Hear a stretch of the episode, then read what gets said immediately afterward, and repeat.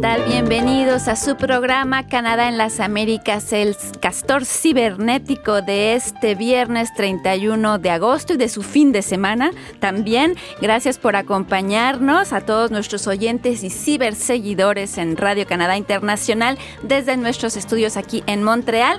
Aquí en el estudio se encuentran mis dos colegas argentinos que quiero tanto, Leonardo Jimeno, Luis Laborda, ¿cómo están? ¿Qué tal? ¿Cómo va? Muy bien, y en los controles técnicos está Chantal Sansova, una vieja conocida de Radio Canadá Internacional también. Esta semana el que menú... no es lo mismo que una conocida vieja. No. No. es una vieja conocida, pero una conocida vieja. Es muy joven, Es como muy joven. nosotros. Sí. O más quizás. O más, quizás, tal vez más joven que nosotros. Aquí, como cada semana, tenemos, claro, temas como los que nos han conmovido, preocupado, interesado durante la semana. Claro que en Canadá se ha estado hablando muchísimo del Tratado de Libre Comercio. Ha, ha sido casi el tema excluyente. Exactamente, ha sido Sí. casi el tema excluyente. Y Ha en el fondo hablamos de marihuana. Porque También hubo marihuana en el tema. ¿Hubo marihuana? Sí, sí, en el tema, en el tema de Estuvo la conversación. marihuana en los temas que Ah, estuvimos tratando y que estuvimos escuchando en los medios de comunicación. Y nosotros hicimos reportajes, entrevistas, artículos de noticias, toda Esa clase de cosas. Costumbre extraña que tenemos de trabajar. Trabajar Sí, sí, y sí. trabajar toda la semana. Pero antes de irnos a esos temas que nos han interesado, conmovido, preocupado, etcétera, esta semana el menú es bastante melodioso y rítmico. Ahí va. ¿Sí o no? Me gusta, me gusta. ¿Comenzamos con los ritmos? Vamos con los ritmos. Vamos.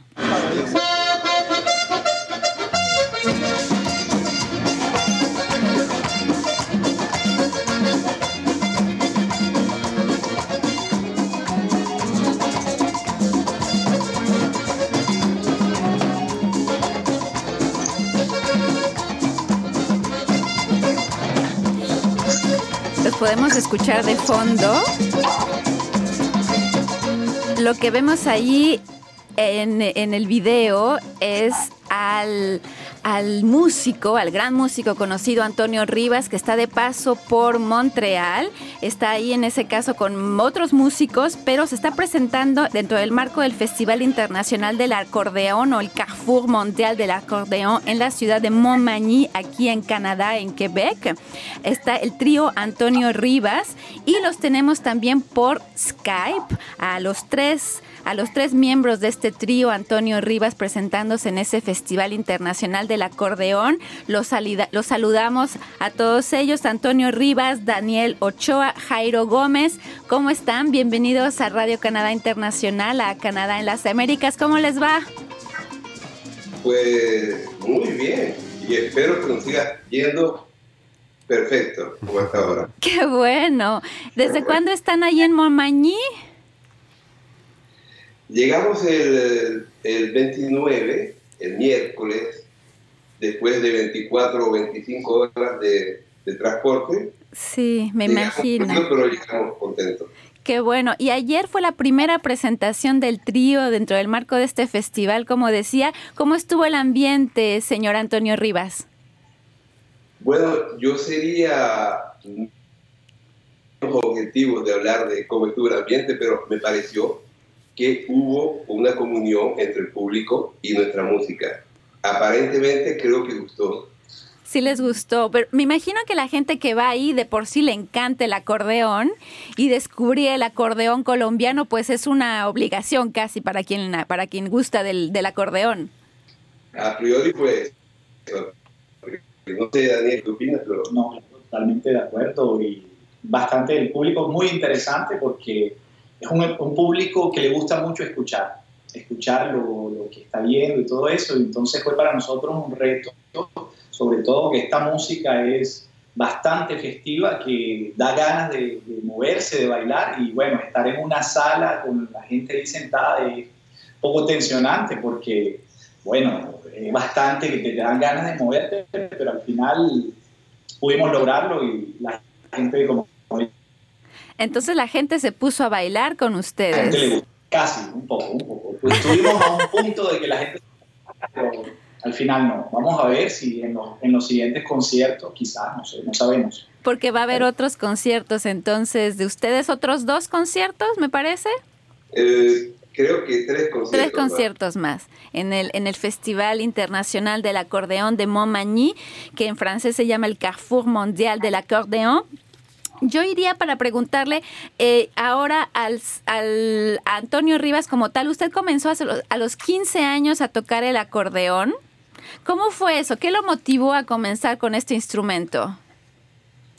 Ah, bueno, eso fue bastante casual porque yo tocaba eh, la armónica y tenía un colega que también tocaba armónica. Y un día fui a visitarlo y lo encontré con un acordeón diatónico. Y me quedé sorprendido, dije, pero ¿cómo? Me dice, no, es, el mismo sistema, tú te compras un acordeón y, vas encontrando las notas. Y, bueno, así comencé con una armónica aquí y el acordeoncito dándole poco a poquito. Dígame. No, le iba a decir que en realidad si yo veo un acordeón y una armónica, simplemente no me parece que se parezcan mucho. pero en realidad la mano derecha del acordeón, por ejemplo, eh, una hilera, corresponde a exactamente a la hilera de la armónica, si es diatónica, es exactamente lo mismo. Ah, de acuerdo. Salvo que no tiene la mano ¿Qué hace con la mano izquierda con el acordeón? Con la mano izquierda, ¿qué es lo que hace? se hace eh, dos cosas, la, armonía y la rítmica, es decir, el acorde y el bajo. y con la derecha son las notas. Sí, sí. Y además hay un pequeño botoncito aquí que permite de abrir el fuelle y hacer entrar el aire. Y, ah. y bueno, durante tiempo yo no lo descubría. Durante mucho tiempo tocaba solamente la mano derecha. Y, y me decía, pero ¿por qué está el acordeón tan duro? porque es nuevo. Y era porque. Entonces, cuando logró encontrarle todo el sabor al, al instrumento fue cuando empezó a, a, sentirse más cómodo, me imagino.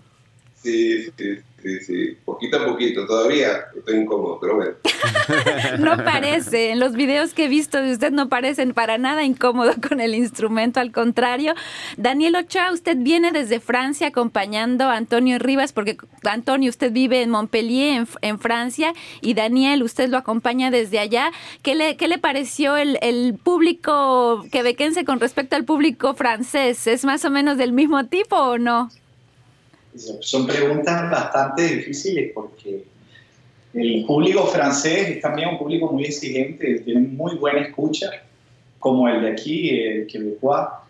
Y de verdad, haciendo la comparación entre los dos públicos, aquí el público canadiense es mucho más exigente en el sentido de saber eh, escuchar cada nota, saber apreciar cada, cada melodía y todo eso. El público, no quiero decir tampoco que el público francés no lo haga, ellos lo hacen, pero el público francés es como más apto a escuchar eso, pero lo sentí y voy a reaccionar a lo que estoy sintiendo, voy a disfrutarlo, voy a bailarlo y, así. Bailan más tal vez los franceses.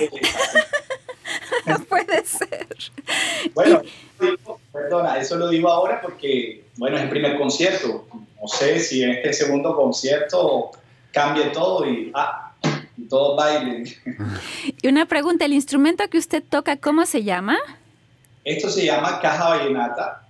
Lo que pasa es que aquí ven un instrumento que es un poco modernizado, como lo ven aquí, un poco en acrílico, con hierro y todo eso, pero generalmente tradicional, eh, perdón, tradicionalmente es un instrumento que es eh, fabricado en madera. Mm era y con piel eh, de animal, piel de chivo. De chivo. Mm, de acuerdo.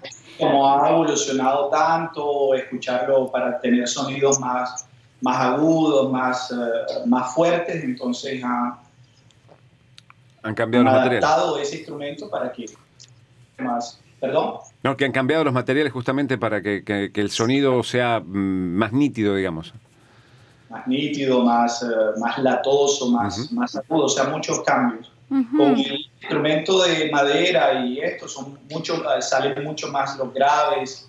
Hay muchas cosas, es dependiendo, también eso va en gustos. De acuerdo. instrumentos así. Y me han dicho que también toca otro instrumento que se llama la guacharaca. ¿Qué es la guacharaca?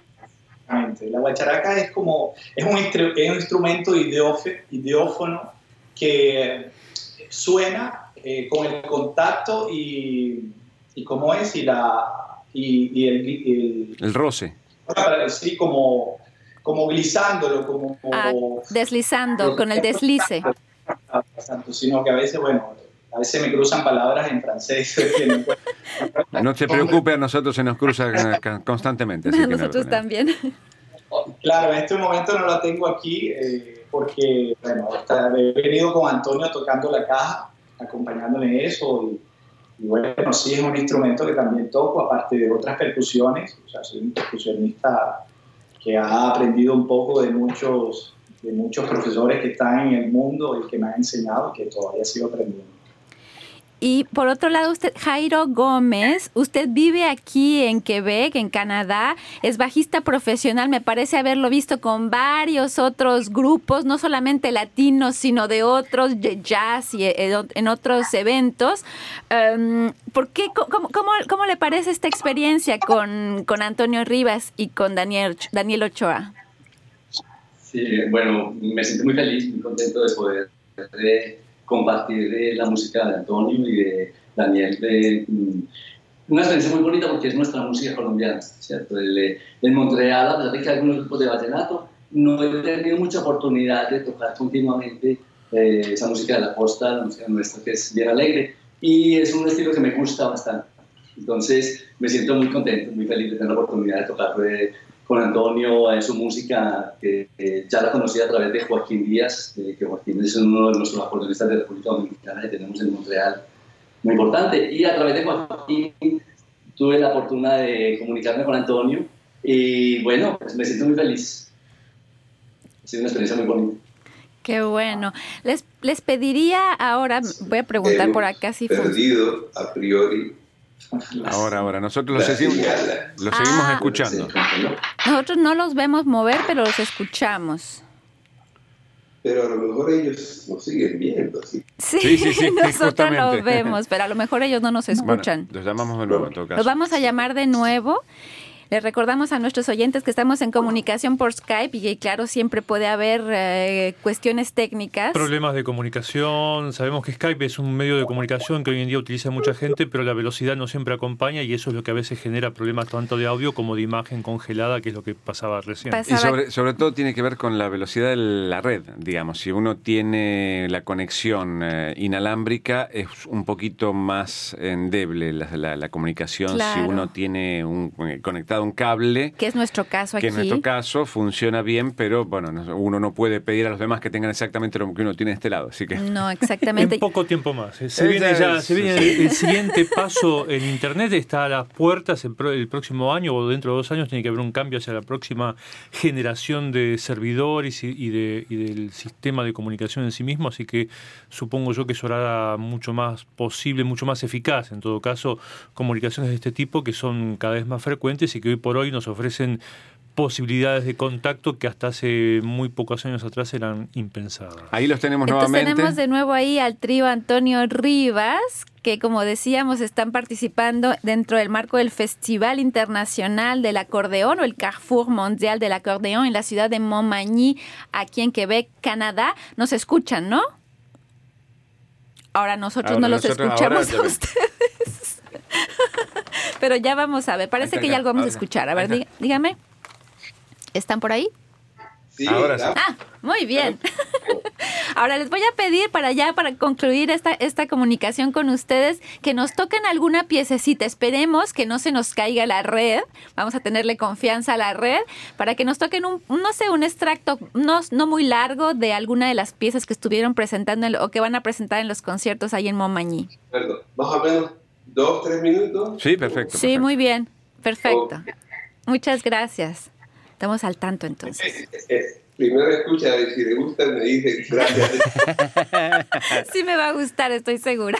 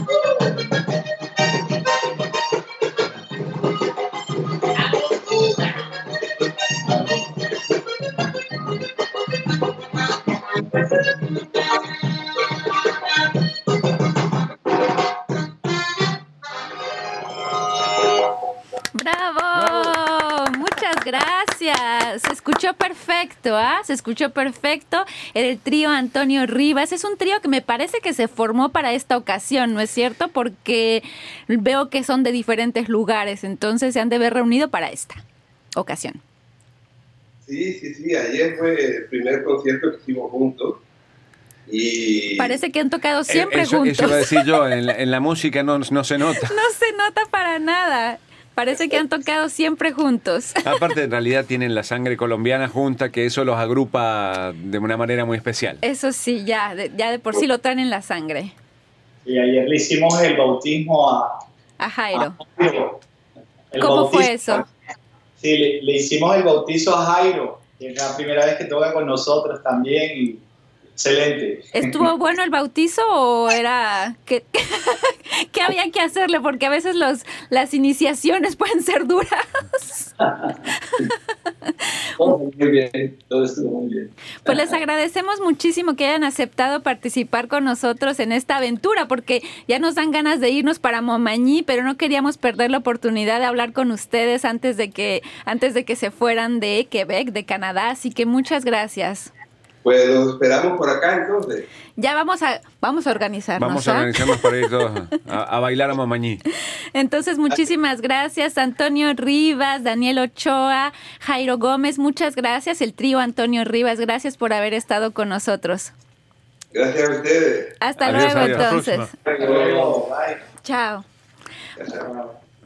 Vamos ahora a una pequeña pausa y entonces ya regresamos a hablar de nuestros temas de la semana.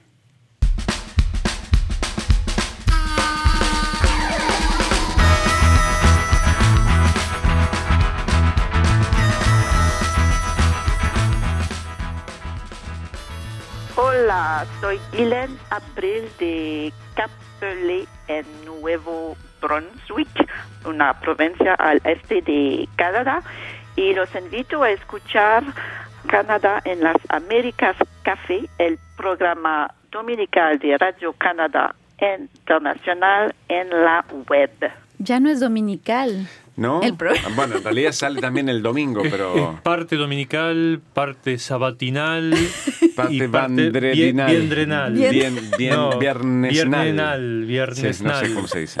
No sabemos cómo se dice. ¿Qué les pareció el trío Antonio Rivas? A mí, me, a mí me da, pues yo, yo no escucho música centroamericana. Sentarme a escuchar no escucho, pero cuando la escucho me dan ganas de bailar. Sí, es que es, Este, cu- es como tiene ese ritmo cumbianchero, nos dan ganas de bailar a todos. Exacto, y, y- y- y nace, no sé si tiene que ver con nosotros o le nace a todo el mundo igual, pero cuando uno los escucha uno empieza como... Y viendo más cómo se movía él cuando tocaba el acordeón con un movimiento súper eh, ac- acompasado y una cosa No, especial. pero en además llama la atención cómo el acordeón ha sabido sobrevivir generaciones y generaciones de otros instrumentos y sobre todo el- el- la llegada de las nuevas tecnologías. Es un instrumento que no es fácil de ejecutar por más que él parece demostrar lo contrario y que eh, se encuentra presente en más de un estilo musical en América Latina, en diversos países se lo aplica o se lo utiliza, mejor dicho, de distinta manera. Y eh, a mí me sorprende que hoy en día se lo aplique y me sorprende más todavía que haya un festival dedicado a ese mundial del acordeón, lo que quiere decir que en muchos países, me imagino que en casi todos los países del mundo, hay algún estilo musical en el que se utiliza el acordeón. Bueno, aquí la música acadiense, la música mm. country de acá de Canadá, tiene todo ese ritmo acordeonístico. Claro, exacto. Igual, aunque sea, digamos, sea a la base diferente, pero el acordeón hace una unificación ahí en ese tipo de música. Sí, claro, claro. Es un sonido muy particular. Acá tenemos salud. perdón, saludos de... tenemos, un... tenemos un saludo y otras cosas. Eh, Pablo Gómez Barrio, nuestro querido ah, amigo. manitos, manitos de cristal, eh, eh, está escuchando, viéndonos en directo y nos preguntaba si los invitados tocaban vallenato. Dice abrazos a Paloma, Luis y Leonardo.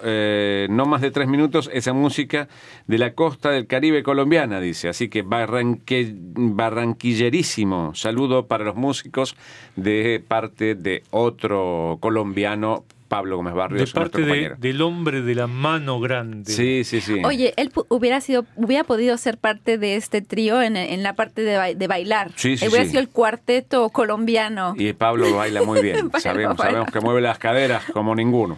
Veíamos también a Antonio Rivas que hubiera querido estar de pie, yo creo, para bailar. En un ¿ah? momento dado se salía de su silla. Empezaba para arriba así y se meneaba tipo Axel Rose. Así, Me hubiera gustado que, que, que la que no sé, que la calidad del sonido fuera mayor, ¿verdad? Pero no los queríamos perder de vista, queríamos atraparlos. Una vez que tuvimos la comunicación eh, fue genial. Exactamente.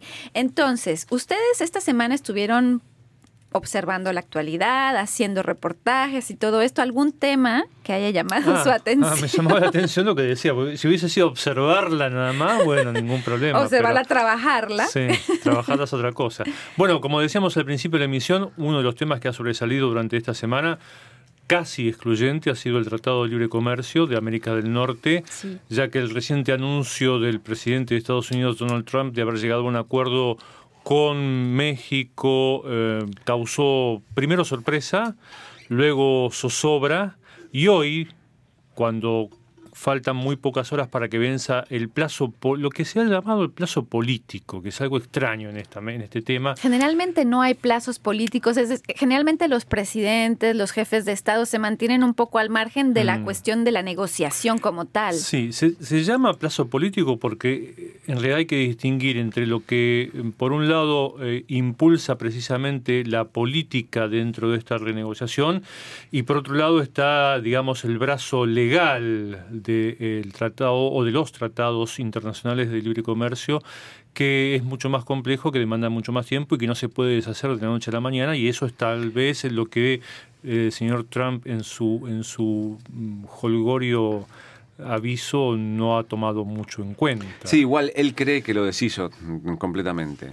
Sí, dijo que el, el Telecán estaría muriendo, muriendo ya, murió. Tocado y hay está, que hacer Tocado está, por no decir hundido. Pero en realidad todavía falta para que eh, el tratado eh, quede desactivado, hay que dar numerosos pasos, uno de ellos no menor, que es pasar una votación en el, Capitolio, en el Congreso de los Estados Unidos, y, em, y además tomemos en cuenta que las conversaciones todavía se están llevando a cabo. En este mismo instante que nosotros estamos aquí sentados a hacer, haciendo este programa, la ministra de Relaciones Exteriores, Chrystia Freeland, está llevando a cabo gestiones en Washington. Ella lidera las negociaciones canadienses y mm, hasta ahora no ha trascendido demasiado de lo que vienen siendo estas últimas conversaciones iniciadas el jueves por la tarde. aparte de que no han dormido mucho. Bueno, los negociadores. sería, de esperar en todo caso, porque si hubiesen dormido mucho, tomando en cuenta que este tema está quemando, este, eso ya sería más preocupante. Sí, lo que es cierto es que desde el principio México, en todo caso el, presidente mexicano cuando se cuando se terminó la negociación con México entre Estados Unidos y México, el presidente dijo, bueno, falta Canadá y lo mencionó mm. en varias ocasiones en la conversación que tuvo con Donald Trump. Eh, inmediatamente después de que terminó la, la, negociación entre México y Estados Unidos y desde entonces ha habido varias intervenciones por parte de México y de Canadá diciendo, bueno, muy bien que se pusieron de acuerdo, pero todavía queda la, la siguiente claro, etapa. Parte de la confusión surge precisamente de eso. Es decir, primero se trata, el Tratado de Libre Comercio para América del Norte se trata de un convenio tripartito, eh, en el que participan México, Canadá y Estados Unidos. Eh, al comienzo de esta semana, el presidente estadounidense anunció un acuerdo bipartito en el que involucra a su país y a México. Y entonces la gente, los analistas, el público en general comenzó a preguntarse, nosotros también, ¿cómo es esto? Y la tercera pata, ¿dónde está? Y la confusión viene por el hecho de que por un lado se anuncia como un acuerdo bipartito, pero por el otro lado se dice, y en parte, o, es buena parte de la verdad en todo caso, de lo que se trató esa negociación bipartita es de avanzar en temas que efectivamente hacen a la, relación mm, bipartita entre México y Estados Unidos, sin que eso significase necesariamente una voluntad cerrada de abandonar el tratado entre las tres partes.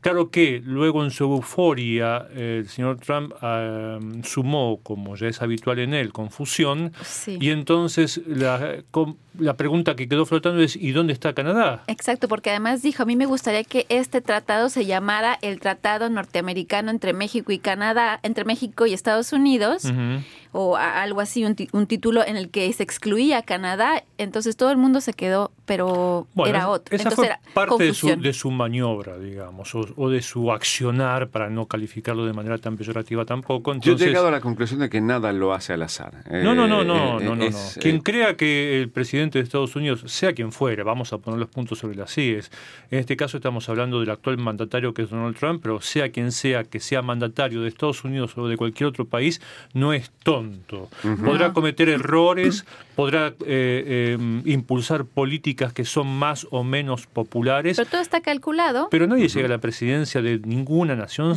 siendo un, inocente y, mm, careciendo de las cualidades que hay que, que hay que tener, mejor dicho, para ejercer e, ese tipo de funciones.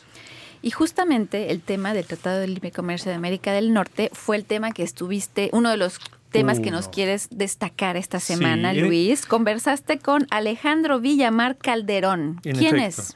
Él es integrante de un colectivo mexicano que se denomina México Mejor Sin TLCs, vale decir, sin tratados de libre comercio. Y hago hincapié en la pluralidad de la expresión, o en el carácter plural de la expresión en todo caso, mejor dicho, porque precisamente en una entrevista anterior que le había hecho a Villamar Calderón, él decía que las distintas organizaciones sectoriales, y, de defensa de los derechos de los trabajadores que existen en México, en su mayoría propician una salida de los tratados de libre comercio. ¿Por qué? Porque dicen que estos, en última instancia, no favorecen nunca a los intereses de los trabajadores y mucho menos en un país que en términos potenciales se encontraría en condiciones de inferioridad respecto a los Estados Unidos y a Canadá. Y a las condiciones de trabajo particularmente de los trabajadores. efectivamente. Entonces eh, eh, su colectivo propicia la, o propiciaba en algún momento por lo menos la salida de los tratados de libre comercio.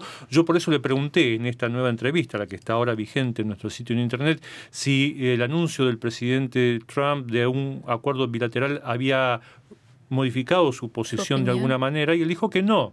Y que de hecho lo que anunció Trump es, en su opinión, un acto mediático que tiene por objetivo solamente presionar a Canadá para que acceda a, em, o para que conceda, mejor dicho, posiciones respecto a los reclamos de Estados Unidos y sobre que todo son de eliminar tarifas para ciertos productos estadounidenses y que en algunos sectores muy complicados, como por ejemplo es el tema automotriz, que es uno de los sectores más complicados dentro del Tratado de Comercio o de Libre Comercio.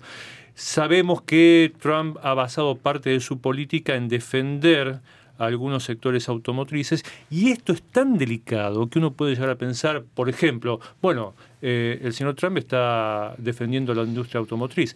La industria automotriz no está nada contenta con las actitudes del presidente de Estados Unidos. No, los sindicatos particularmente. Exacto. Y además porque en, en la actividad automotriz la gran ganancia está precisamente en el mercado internacional, no está en el mercado interno. Entonces, a no confundirse en ese plano. No es la industria automotriz la que va a apoyar los dichos del presidente estadounidense.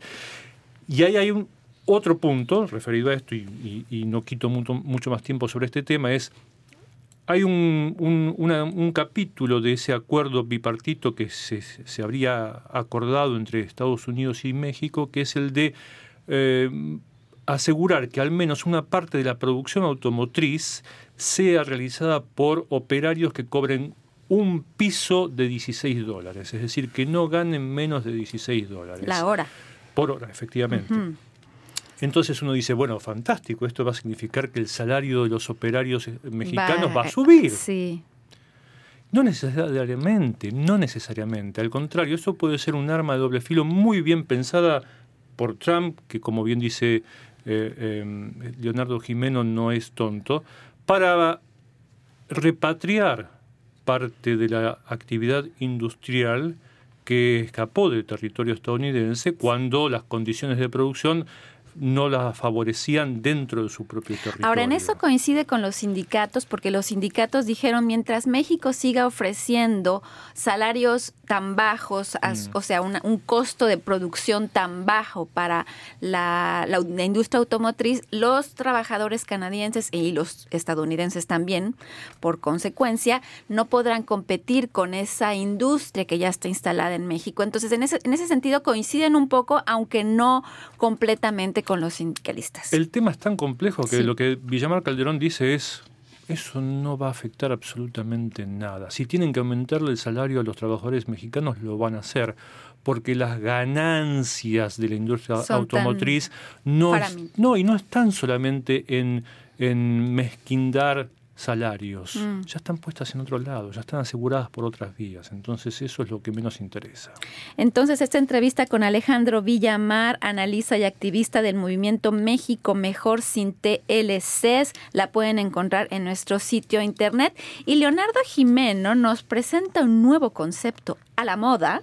Así es. El blockchain que según especialistas, a mí me pareció muy interesante esto, va a revolucionar varios aspectos tediosos de la vida cotidiana. Quiero saber lavar la vajilla, qué es lo que van a revolucionar. no, no, no, pero la casa. No, pero por ejemplo, y es uno de los ejemplos que no está ahí, pero que decía en los artículos que yo leí para armar este, este artículo, eh, uno va a viajar eh, al exterior y, tiene un seguro por eh, la llegada tarde del avión. Si el avión tarda más de dos horas en despegar desde el horario eh, real hasta que realmente despega, uno cobra ese seguro. Normalmente, cuando uno tiene ese tipo de seguros, tiene que ir a discutir a la empresa, tiene que mandar papeles, tiene que mandar un montón de, de, reclamos, tiene que llenar formularios. Esto con el blockchain se haría automáticamente porque en realidad es, eh, es un... Esto nace con las criptomonedas, con el Bitcoin y después apareció Aerius y ahora eh, el mercado está lleno de criptomonedas, pero la que realmente llamó la atención y nos pegó a todos en la cara, fue, eh, así fue el Bitcoin. y es una manera muy especial de guardar información y de que esa información sea una de las grandes cosas que pasa en este momento es que todo se puede hackear. Bueno, según dicen los que saben, eh, el blockchain es dificilísimo de hackear. Entonces es una manera de poner un montón de información bajo una estructura que sería inviolable y que sería eh, que, actúa eh, mucho más rápido que, lo que, que, los métodos que nosotros conocemos. Por ejemplo, en el caso de, la, de las cuestiones bancarias, yo voy al banco, tengo que hacer una operación, hay alguien en el banco, tiene que verificar, tiene que llamar al otro banco, hacen otra verificación, hay computadoras en el medio, pero es toma un tiempo bastante largo en que eso se eh, efectivice y que, digamos, sea legalmente correcto, en este caso con el blockchain se podría hacer casi automáticamente porque no hay intermediarios. Y porque uno puede hasta firmar contratos, eh, hacer un montón de cosas que cotidianamente nos tienen a maltraer y que con esta nueva tecnología podría arriba el blockchain vamos. Arriba el blockchain. Y bueno hay un montón de cosas que eh, se están eh, la, agencia de seguros ya están con eh, e, esta intención de meterse hacia el blockchain y bueno, obviamente el sistema financiero mundial lo está pensando seriamente y no hablan de Bitcoin, hablan de la estructura, de la tecnología que podría usarse en otros niveles que no son necesariamente la criptomoneda. ¿Podríamos incluir en él tres tareas nefastas como son lavar los platos, cocinar y sacar a pasear al perro? Cocinar no es un... No, nefasto. Planchar, mi hombre querido. Cocinar es hermoso. Es como química. Claro, es alquimia, pura. Pura para hacer feliz a la gente. Además, terminas de cocinar, le das de comer a tu mujer y es feliz. ¡Qué maravilla! Eso es parte de la química. Eso es parte de la química. Con razón me fue siempre mal en química a mí. Y bueno, yo esta semana les presento un reportaje a partir de una entrevista con Karim El Asal del Instituto de Investigación Canadiense y también Think Tank, The Conference Board of Canada, que concluyó que para mantener los niveles a los altos niveles y los altos estándares de niveles de vida en del nivel de vida en Canadá y lograr un crecimiento económico positivo, Canadá necesita continuar aumentando sus niveles de inmigración. Entonces se necesitan más inmigrantes, mejor eh, em, enmarcados y mejor acompañados, pero en todos los sectores de la economía. Dice tanto en los sectores que son más eh, específicos y más puntuales en términos de, de tecnología, como en otros sectores menos especializados, se necesitan inmigrantes y Canadá tiene que seguir recibiéndolos. Entonces, y hacen una prueba que me pareció simpática o interesante en todo caso, en el que evalúan, calculan qué pasaría si Canadá no tuviera, no recibiera inmigrantes, de, tuviera una política cero inmigración, pues el país se iría abajo rápidamente porque, claro, a la población está envejeciendo, hay muchas, eh, mucha gente que se está yendo a la jubilación, entonces están jubilándose y la economía no se mantendría en pie. Y hay un cambio, no, mm, relacionado a esto, eh, hice una noticia la semana pasada con respecto a la ley en China que permitía un solo hijo, que a partir del 2016 permiten dos, y ahora le están abriendo, se, anula, y la gente no quiere tener hijos es un mal de la sociedad. Sí, el, caso de China es muy distinto de todas maneras porque no nos olvidemos que supera largamente ya los mil millones de habitantes. Mientras que aquí escasamente estamos en los 40. está envejeciendo. está, yo creo que en el puesto número 15, si no me eh, equivoco. Está envejeciendo un amplio sector de la juventud china, se está yendo a vivir al exterior y además mm, hay un desplazamiento interno en China, como ocurre en muchas otras partes del mundo, de gente que se está yendo de las zonas rurales a las grandes urbes entonces el campo se está quedando sin mano de obra, así que no escapan a las, a las generales de la regla. Yo creo que también en Canadá está sucediendo eso. Yo conversé recientemente con una persona que viene de una zona rural en Canadá y dices que ya no hay jóvenes en esta, en esta zona rural, están solo los abuelos y, y es, es difícil porque la economía ahí no está funcionando y ahí es donde muchos inmigrantes, afortunada o desafortunadamente, entran en juego porque vienen y viven en esas regiones y trabajan en desafortunadamente? Pues, bueno, por eso dije afortunada o, desafortunada. Depende de la experiencia de cada ah, persona. ok, ok, depende de la, persona, de la, experiencia personal. Si les gusta o no vivir lejos de las grandes urbes. En relación a tu material, también es cierto que ayer, nada menos que ayer, eh, eh, hace muy pocas horas, ah, hubo sectores empresariales que manifestaron que se están trayendo inmigrantes que no responden al perfil que necesita el mercado laboral. también. Entonces, eso es otra discusión. Por un lado está el hecho de tener que mantener una determinada cantidad, un determinado flujo de inmigrantes que llegan al país, pero también creo yo hay que hacer un ajuste respecto al perfil de esos inmigrantes, porque hay muchísimos inmigrantes aquí en Canadá dando vuelta que tienen muchísima formación, que tienen muchísima experiencia y que no están pudiendo insertarse en su actividad, es decir, de gente totalmente desaprovechada. Exactamente. No nos queda muchísimo tiempo, así que vamos rapidísimo a leer algunas carticas.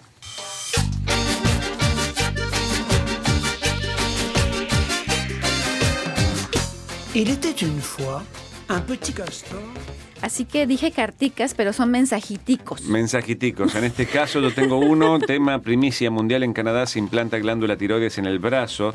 Y Joel Jerez de Argentina dice, hola, eh, soy Joel y no tengo glándula tiroides. ¿Podré tener un implante?